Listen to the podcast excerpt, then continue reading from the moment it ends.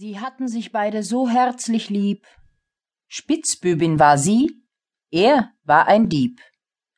Wenn er Schelmenstreiche machte, sie warf sich aufs Bett und lachte. Der Tag verging in Freud und Lust, des Nachts lag sie an seiner Brust. Als man ins Gefängnis ihn brachte, sie stand am Fenster und lachte. Er ließ ihr sagen, Oh, komm zu mir, ich sehne mich so sehr nach dir.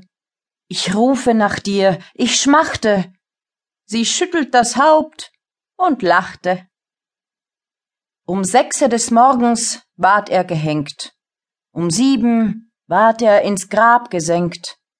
Sie aber schon um achte, trank roten Wein und lachte.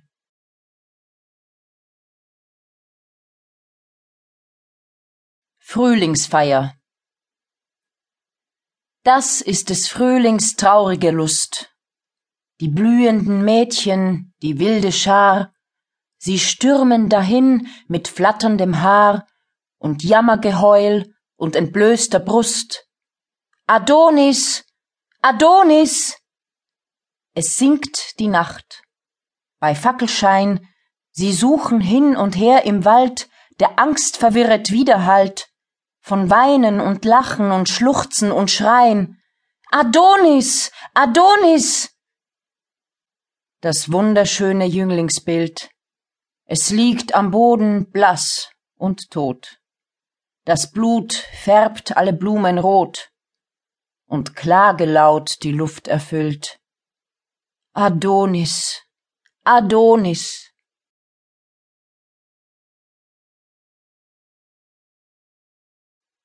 Child Herald Eine starke schwarze Barke segelt trauervoll dahin.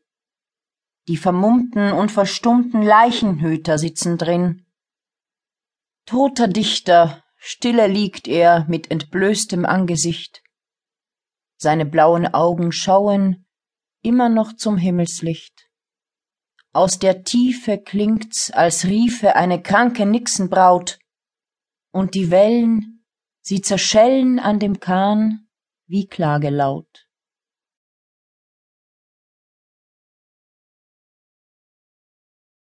Die Beschwörung Der junge Franziskaner sitzt einsam in der Klosterzelle.